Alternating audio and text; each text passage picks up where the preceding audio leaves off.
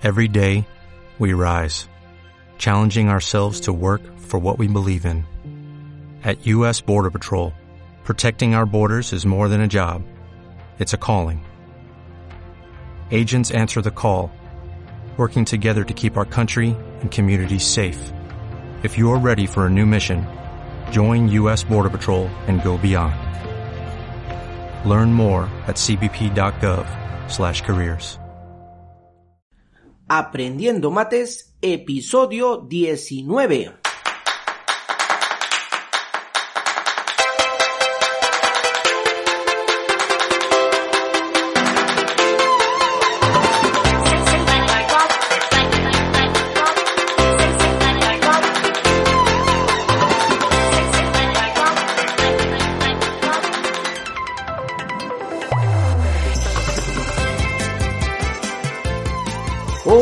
Hola a todos, bienvenidos al podcast Aprendiendo Mates, el podcast donde hablaremos y explicaremos temas relacionados al increíble y fascinante mundo de las matemáticas. Mi nombre es Marco Cabrejos y soy el profesor de la plataforma Matemat. Hoy episodio 19 del lunes 13 de abril del 2020 y vamos a dedicarlo a las personas que ya no pueden con el encierro en la cuarentena. Así es, son muchas las personas, miles, millones de personas, las que estamos pasando este momento de cuarentena debido al COVID-19. Todos estamos encerrados y sé que la gran mayoría de personas por su actividad laboral del día a día está acostumbrada a salir de casa, no está acostumbrada a estar dentro y se desesperan al estar sin poder salir, ¿verdad? Es por eso que he decidido dedicar este programa a esas personas. Pues no es tan malo estar encerrado en realidad. Bueno, de repente desde mi punto de vista lo hablo más fácil porque estoy acostumbrado a estar dentro porque mi trabajo es desde aquí, desde mi casa. Pero podemos hacer diferentes actividades, hay que aprovechar este tiempo, hay que asumirlo mentalmente como unas vacaciones para poder estar con los peques, jugar con los peques, de repente, no sé, por las noches jugar al ludo, damas, el play, varias cosas podemos hacer con los chicos. Y obviamente también con, con, con el esposo, con la esposa. Hay que salir al, vamos al techo, a las azoteas, no sé, podemos practicar ejercicios. Por ejemplo, aquí en casa mi esposa sube todas las tardes y se pone a hacer ejercicios en el techo con, con mis hijos, con, con su hermana y así, ¿no? Hacen diferentes actividades. Y bueno, yo aquí también de vez en cuando camino por toda la casa. pues bien, para todas ellas, un abrazo, ya va a pasar, esto es momentáneo, tenemos que cumplir, por favor, con todas las recomendaciones que indica el gobierno, que indica el Estado, dependiendo del país donde tú estés. No esperemos a que vengan o a que usen la fuerza para que recién entendamos, o de repente esperemos hasta que un familiar se pueda enfermar para que recién entendamos. Eso también es algo que causa mucha molestia. Por ejemplo, de aquí donde yo vivo, en el barrio donde yo vivo, desde aquí se puede visualizar bastante y la gente no entiende, la gente sale a, a la puerta de su casa para conversar, sale a las calles, jala una silla y se ponen a conversar, pueden a jugar, se ponen a escuchar música, pero todo hacia afuera, cuando lo pueden hacer para adentro. Pero en fin. Y hoy en el programa voy a comentarles sobre algo que ha generado mucha polarización. He decidido hacer el episodio de hoy dedicado a esto, ya se van a enterar de qué se trata, porque hay muchos comentarios en las redes sociales, lo escucho aquí también en los comentarios que de repente hace mi, mi señora o escucho también los comentarios que hago yo con mis amigos sobre qué es lo correcto, qué es lo que se debe hacer. El título del episodio de hoy es ¿Quién tiene la razón? ¿Los padres de familia o las instituciones educativas? Pero antes, matematweb.com, plataforma para aprender matemáticas de manera online. El mejor complemento para que tu hijo pueda aprender y destacar en matemáticas. Y recuerda que puedes suscribirte por solo 25 soles al mes. Todas las semanas lanzamos contenido nuevo. Y en esta, particularmente, estamos desarrollando la clase numeración. Esta está enfocada para el nivel cero de la plataforma. El nivel cero son para las personas que recién, recién se inician con un tema, no saben absolutamente nada y necesitan aprenderlo desde cero. Por eso se llama nivel cero y vamos a desarrollar numeración. ¿Qué es lo que vamos a aprender? Cómo se escriben los números, cómo los ubicamos en la recta numérica, cómo puedes determinar si un número es mayor o menor, las bases que existen en los diferentes sistemas de numeración, cómo puedes convertir de una base cualquiera, por ejemplo, de una base 2, convertirlo a base 10 y hacer la inversa, cómo convertir de base 10 a cualquier base, cómo poder sumar y restar números específicos en una determinada base. Todo eso lo vamos a ver desde cero, muchos capítulos explicados detalladamente y también con ejercicios para que aprendas los procedimientos que tú tienes que seguir. Te invito a echarle una mirada que esto está muy bueno. ¿Y cómo anduvo la semana en matemáticas? La verdad que hay dos cositas que quiero comentar. Una de ellas me voy a explayar un poquitito, no tanto, pero quería comentarlos. Pues bien, la primera noticia que yo les puedo dar es que nos ampliaron la cuarentena aquí en el Perú. Entre comillas, que yo ya sabía que no iba a pasar y creo que mucha gente se lo, se lo imaginaba. Todos íbamos a partir de hoy ya a estar libres, ¿no? 13 de abril se acababa la cuarentena y todos a sus respectivos trabajos, a, a sus respectivos centros educativos pero no, nos ampliaron la cuarentena, el presidente salió el día miércoles nada más o jueves a indicar 15 días más, es decir, entre comillas, acuérdense de mí, lo voy a poner entre comillas, todos libres el 26.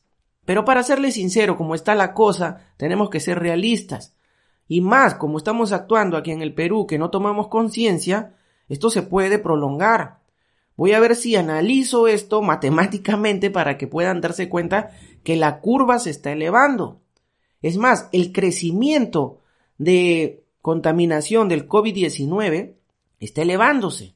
Es decir, el cambio que hay de un día para otro con respecto a los resultados de los análisis y que salen positivos, se está creciendo demasiado. El, crecimiento es exponencial, es mucho más que otros países. Si bien es cierto, está dándose porque recién están trayendo muestras o las, las pruebas para poder realizarlas aquí, se está teniendo mucho crecimiento. Voy a tratar de explicarlo en un próximo episodio, yo no me quiero largar aquí. Simplemente quería comentarles eso, que aquí han dado 15 días más, tenemos que estar en las casas, busquemos qué actividades realizar para poder el 26 ya realizar las actividades con normalidad fuera de casa. Otro punto que quería comentarles, y de verdad que me ha causado mucha molestia, estoy molesto, molesto, molesto. Pero bueno, creo que en parte todos tenemos un poco de culpa. ¿Y a qué se refiere, profesor Marco? Pues esta semana me han llegado solicitudes como no se imaginan.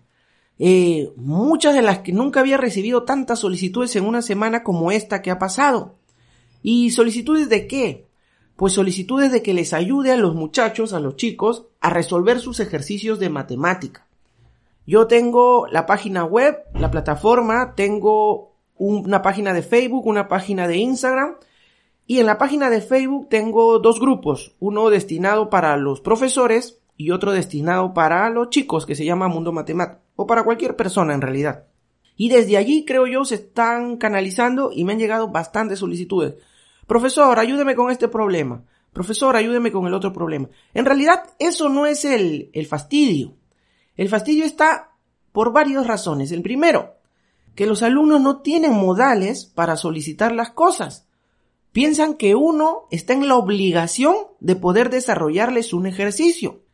Y no sé si es cómo transmites, pero lo que yo quería enfocar era que si un alumno, un estudiante, no puede resolver un ejercicio porque ya se rompió la cabeza tratando de hacerlo, ha buscado diferentes caminos, diferentes opciones para poder resolverlo, y si ya no puede, en ese momento yo entrar a tallar, es decir, ¿sabes qué? Yo te puedo ayudar, mira, toma este camino, haz esta propuesta o sigue esta propuesta y resuélvelo. Y este ejercicio sale así.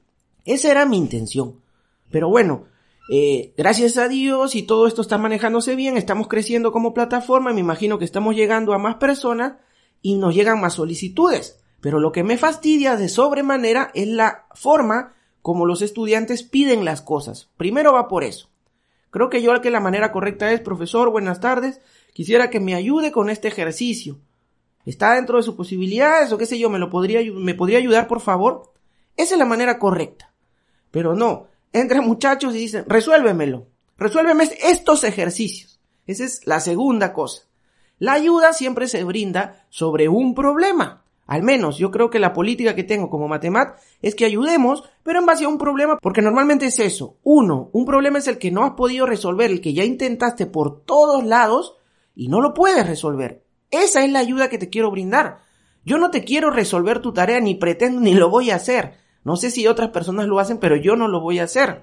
Lo que quiero es poder facilitar y ayudar y llegar a las personas que no tengan los recursos para poder resolver o poder aprender. No todos estamos en la capacidad de contratar un profesor particular. Ok, eso lo entiendo. Pero no puedes venir como estudiante a decir, necesito que me resuelvas estos problemas. Y te lanzan una lista de tres, cuatro, seis problemas de un solo porrazo. No, yo no comparto con ello. Así que por eso estoy enojado. Y la otra es que cuando les digo, estimado estudiante, solo te puedo ayudar con un ejercicio. ¿Cuál deseas que te ayude? Me seleccionan un problema y me dicen, pero ¿en cuánto tiempo me lo vas a hacer? Quieren que uno esté predispuesto al tiempo de ellos. Imagínense, yo soy una plataforma o, trabajo con una plataforma. Me llegan, me han llegado esta semana más de 40 solicitudes, si no estoy exagerando, no los he contado obviamente el detalle, creo que es hasta un poco más, pero no pretendan que yo me dedique o me pase todo mi tiempo resolviendo sus problemas. Y miren cómo suena, sus problemas son suyos, no son míos. Lo que yo quiero es brindarte un apoyo y lo estoy haciendo. Y no te cobro, no saco provecho de eso, nada, porque justamente mi misión es esa, ¿no? Poder ayudar. Con esa intención yo nací. O sea, nació Matemat con esa intención de poder ayudar. Pero tengo que tratar de ser, distribuir y dosificar justamente el tema de la ayuda. No me puedo centrar en alguien a resolverle 10 problemas. Para ello hay otros medios y creo que es lo justo. Dentro de mis posibilidades estoy ayudando a las personas dictando clases en vivo, en este caso resolviendo algunas de sus dudas con respecto a algún problema, pero creo yo desde mi punto de vista y creo que cualquier profesor está de acuerdo, es lo lógico en realidad, no estoy hablando tonteras, cualquier profesor estaría de acuerdo con lo que yo digo, o sea, no pretendas que si te lo doy de manera voluntaria me, me exijas algunos dicen apúrate. ¿A qué hora? Necesito para ahorita, apúrate. Dímelo. Y yo les digo, dame un tiempo prudente, estoy resolviendo los problemas en el tiempo que llega y entras a una lista, a una cola, al momento que toque tu turno lo resuelvo y te aviso. Sabes que esto lo puedes resolver así. Pero no, exigen y exigen que se haga cuando ellos quieran. Y si no lo haces, se molestan y algunos todavía responden. Entonces, Voy a analizar bien cómo manejar este tema de la ayuda, porque la idea tampoco no es que se salga de las manos, pero creo que eso en el fondo va por un tema de educación. Eso va por un tema de educación y también por cultura. Y eso nos enseñan en la casa, no en un centro educativo. En la casa nos forman para ser personas educadas, para tener valores. Si voy a pedir que me ayuden, lo mínimo es usar la palabra por favor y tratar de llegar mediante palabras adecuadas a la persona que te va a ayudar, al profesor o a quien sea, y decirle que le agradeces por lo que está haciendo. Y creo que de esa manera vas a ganar mucho más que exigiendo. Vamos a dejarlo allí, ¿les parece? No es el tema de hoy, pero de verdad que me sacaba y me daba mucha rabia porque pienso que no es justo, no es justo. Si ustedes saben, supieran el tiempo que yo invierto en la plataforma y no solo en eso, en ayudar, en dar las clases, valorarían un poco el tiempo que uno está dedicándole. Porque yo también tengo hijos, tengo una esposa, entonces quito un poco de ese tiempo para poder hacer lo que me gusta, mi pasión, pero tiene que ser equilibrado, ¿verdad? Y ya sabes que si quieres que desarrolle algún video en especial o algún tema dentro de mi blog, en todos mis canales, puedes dejarme tus comentarios a matematweb.com barra contáctanos. Tú escribe en tu navegador matematweb.com barra contáctanos, te va a salir un formulario, tú me escribes, me comentas qué es lo que necesitas, que te ayude, de repente un video que pueda lanzar que es importante y que ayudará a muchas personas, yo lo desarrollo y lo lanzo. Pues bien, ahora sí vamos a entrar al tema de hoy, a la chicha, a lo que tenía que conversar o, o dar mi punto de vista, ¿no? Y también tú tendrás el tuyo y espero que me lo hagas saber y me lo comentes. El tema de hoy se llama ¿Quién tiene la razón, los padres de familia o las instituciones educativas? ¿A qué te refieres? Seguramente te estarás preguntando. ¿A qué se referirá con quién tiene la razón?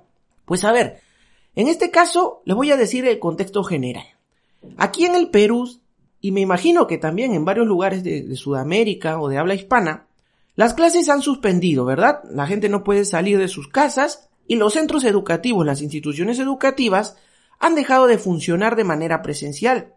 Y el core business, el negocio de, ese, de, esa, empresa, porque los centros educativos, si bien es cierto, entre comillas, son centros de sin fines de lucro, porque no, no declaran a la SUNAT, bueno, ese es otro tema, pero su negocio, como les vuelvo a repetir, el negocio de la empresa es los estudiantes. Los estudiantes se matriculan, pagan una pensión y, pueden acceder a todos los recursos que este centro educativo te da. Ojo, me voy a centrar en la educación privada. ¿Sí? No estoy hablando de la educación eh, pública, porque eso ya es otro tema, no estoy muy empapado, así que voy a hablar de la educación privada. Y, estoy en los dos lados, estoy en los dos lados porque soy padre de familia, tengo dos pequeños, una de tres y otro de nueve, y también estoy como docente, soy docente como ustedes saben y también enseño por las noches en una institución privada. Estoy de los dos lados. Así que voy a manifestarles mi punto de vista o mi punto de vista. A ver, ¿cuál es el debate aquí? Como padre de familia, en las redes sociales, en todos lugares están comentando el tema de las pensiones. Ya sé, yo matriculo a mi hijo, a mi hija, tengo que pagar una matrícula y tengo que pagar una pensión. Las clases aquí en el Perú se iniciaron en el mes de marzo. En el caso de mis dos hijos, empezaron inicios de marzo, el 2 de marzo si es que mi memoria no me falla.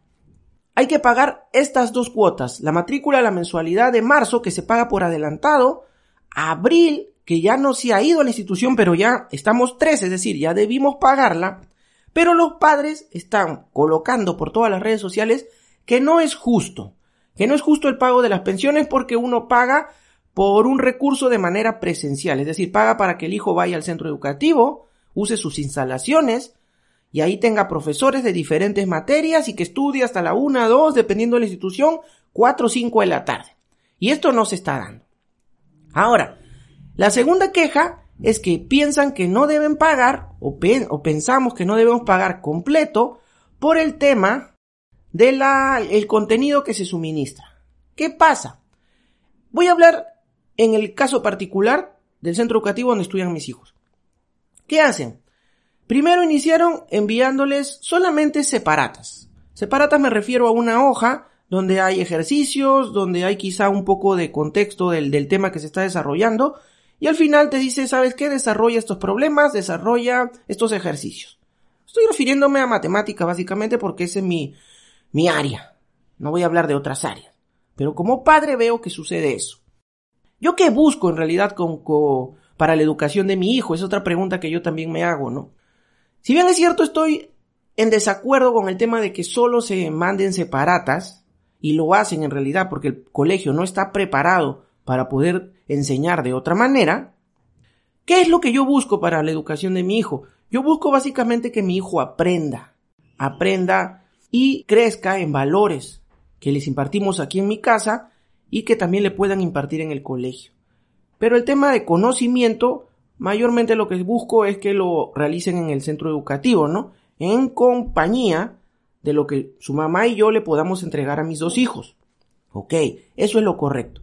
Yo no busco que le llenen tampoco la cabeza de puro conocimiento, pero sí de cosas que sean importantes, relevantes, para que ellos se vayan formando como personas y sean personas de bien en la sociedad. Eso es lo que yo busco.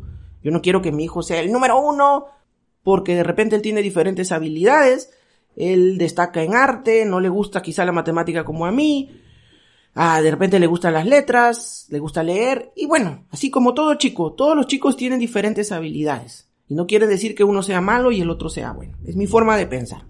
Lo que no estoy de acuerdo es en los recursos que entrega la institución. Empezó, y esto es lo que sucede en la mayoría de, de instituciones educativas, al menos en el sector en el que yo me rodeo. Estoy hablando así, ya en general. Solo mandan separatas o iniciaron con eso de las separatas. Separatas, separatas, separatas, impriman, impriman, impriman. Todos los días había que imprimir separatas. Y eso que lo guarden en un folder, porque cuando vuelvan a la escuela van a revisarles ese folder. Y díganme una cosa, ¿con eso se sustenta el pago de la pensión del colegio? Por ese lado yo creo que no. Estoy diciendo yo creo porque es mi punto de vista, ¿ok? No es justo que se pague la mensualidad completa cuando solamente le brindan un recurso, que es la entrega de separatas. El problema está en que no todos los alumnos tienen una impresora para descargarse ese material. Ese es el gran dilema.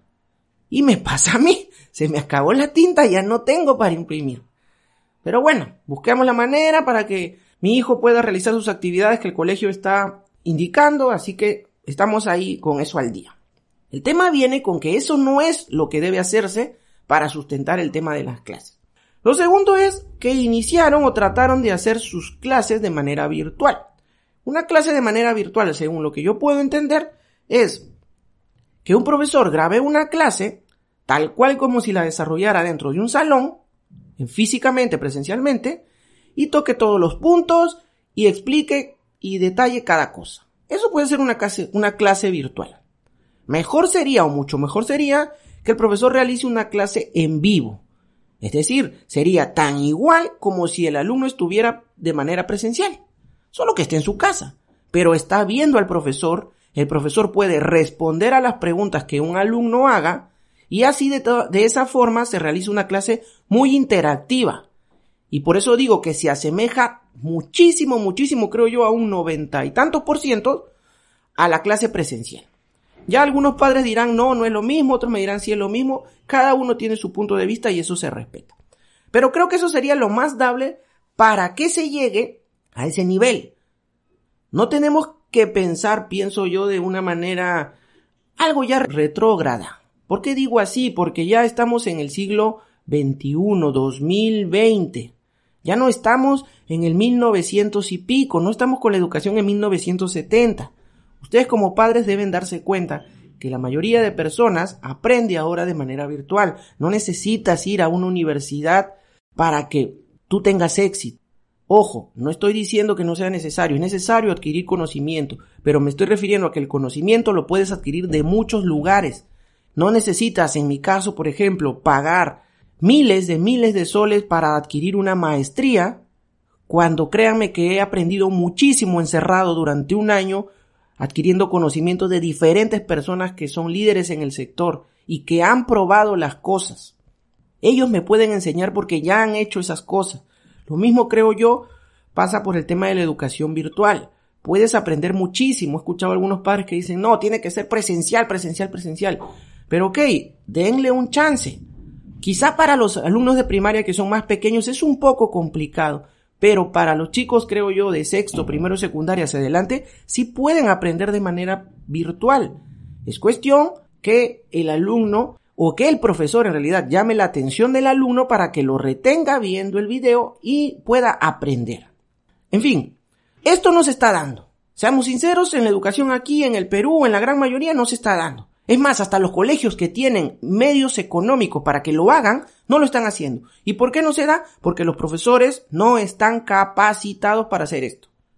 Esa es la pura verdad, no están capacitados. No estoy diciendo que el profesor sea malo, ojo, el profesor no está capacitado para utilizar esa tecnología de la información. Sucede eso. Ahora, la pregunta está, ¿cuánto entonces debemos pagar como padres de familia por la pensión de nuestros hijos? Allí viene el gran dilema. Algunos dicen que debería ser la mitad, otros no quieren pagar, otros de repente dirán que sí sea lo justo. ¿Qué pienso yo? Yo pienso que debe pagarse la mitad o quizá un poco más de la mitad. ¿Por qué? Porque la institución no está generando gastos de sus costos fijos, es decir, luz, agua, qué sé yo, atención y diferentes cosas que se pueden presentar. Ya ustedes me entienden. Lo que sí tiene que hacer es mantener su planilla y pagarle al profesor. Eso es lo que sí tiene que hacer. Porque no es la idea que también despidan al profesor y eso lo voy a tocar por el lado de las instituciones educativas.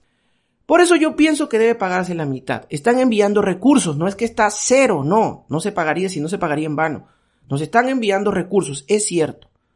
Están enviando algunos videos que bueno, pero lo están mandando. Y eso, señores, es tiempo y lo voy a tocar desde el lado de la institución.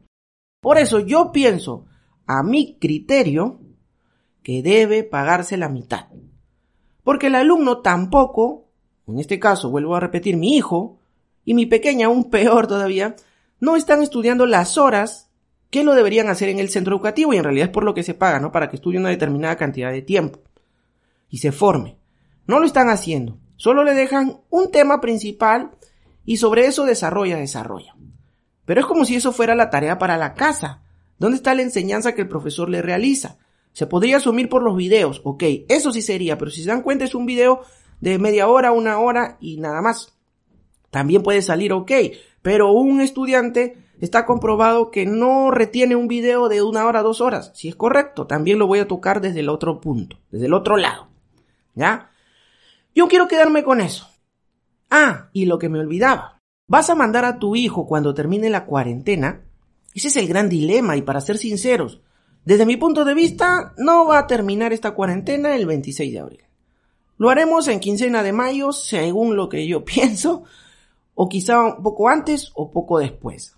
Pero ahora, el, el problema está en esto, ¿no? Conversando yo, por ejemplo, con mi esposa, ¿vamos a mandar a los chicos al colegio cuando termine? ¿Están libres de exposición? Yo creo que no. Y muchas personas van a estar de acuerdo con lo que yo les menciono y no van a querer mandar a sus hijos al colegio. ¿Y qué se va a pasar? Se va a pasar medio año, señores, junio y julio. Y los chicos van a perder el año. He visto muchos posts que ponen algunas mamás, algunos papás.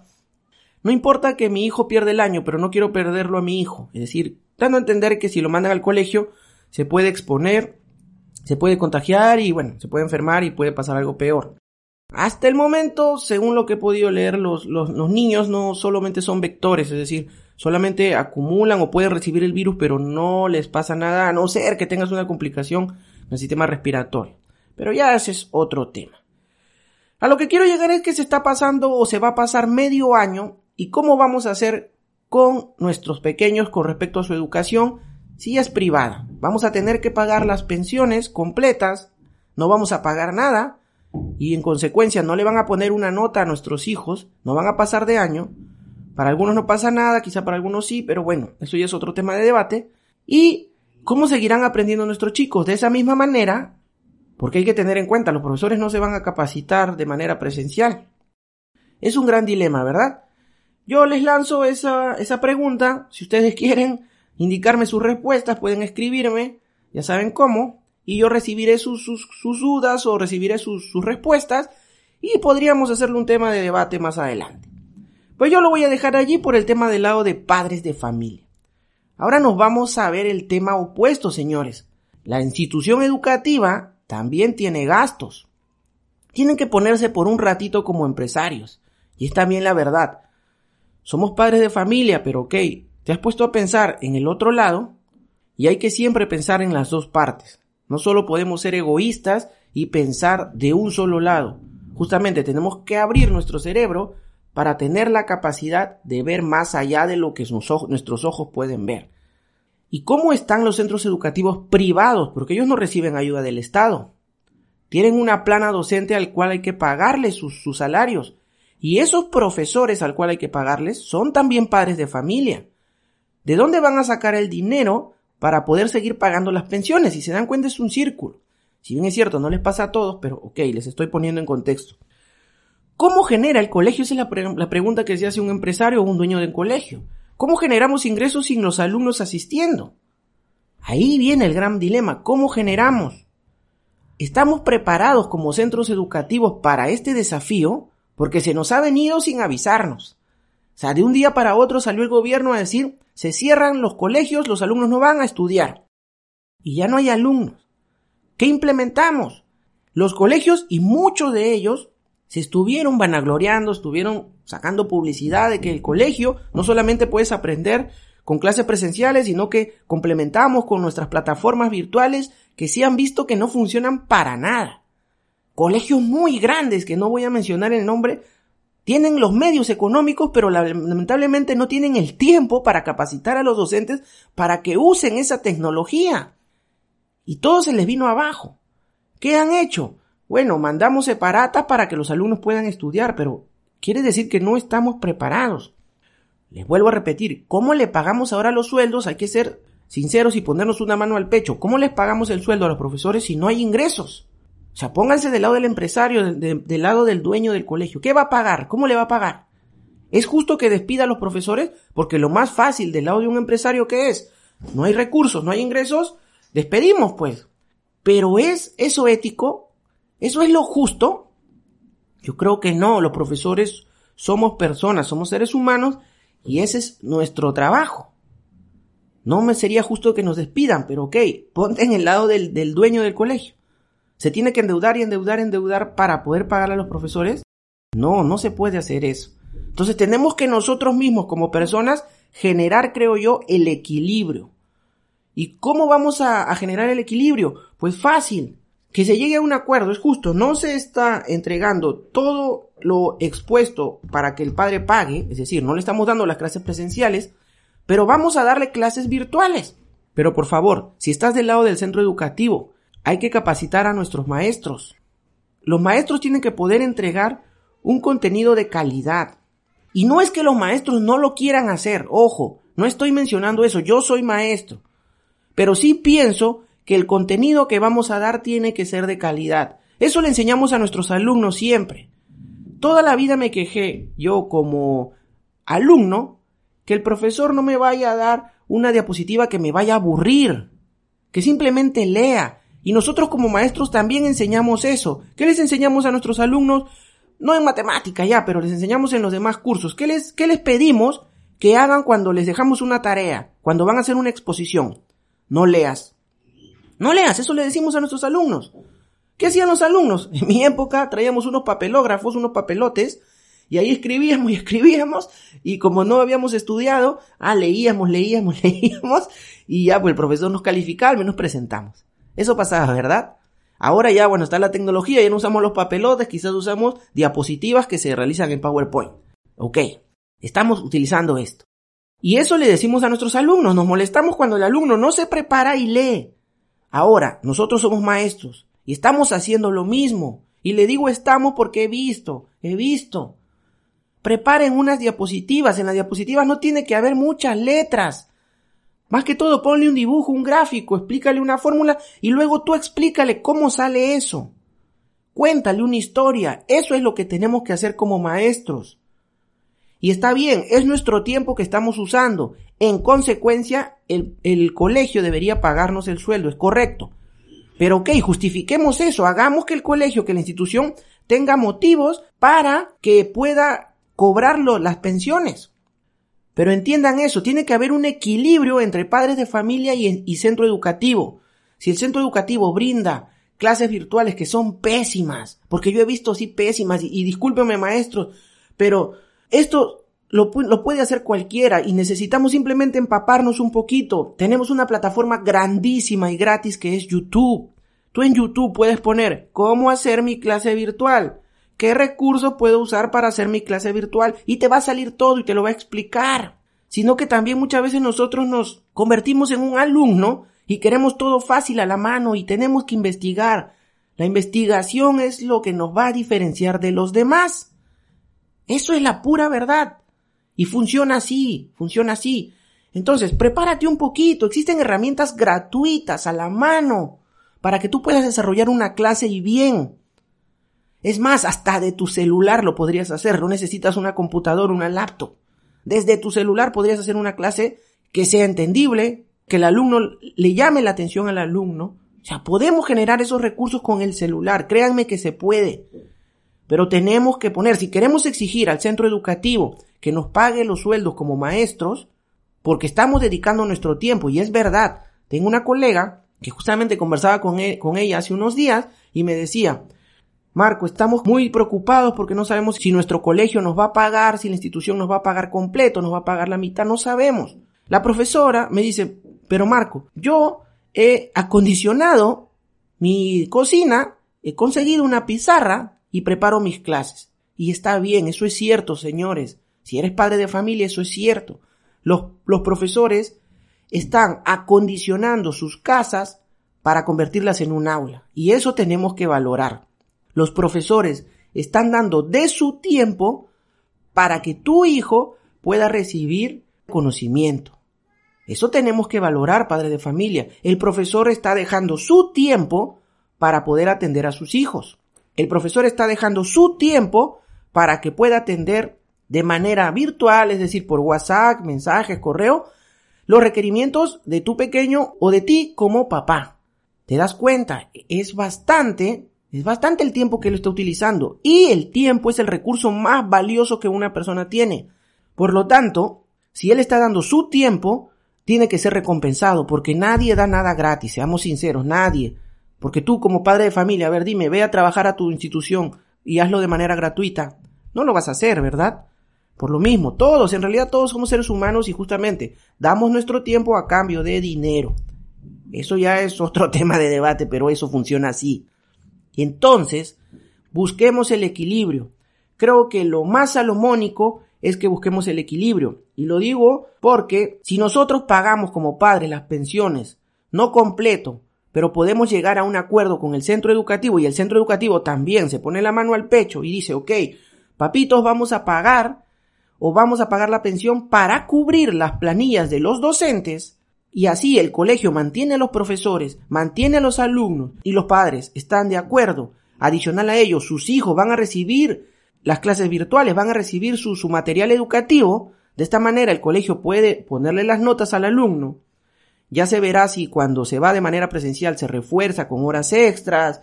Ya eso es un tema interno, son acuerdos internos, pero yo no voy a tocar allí.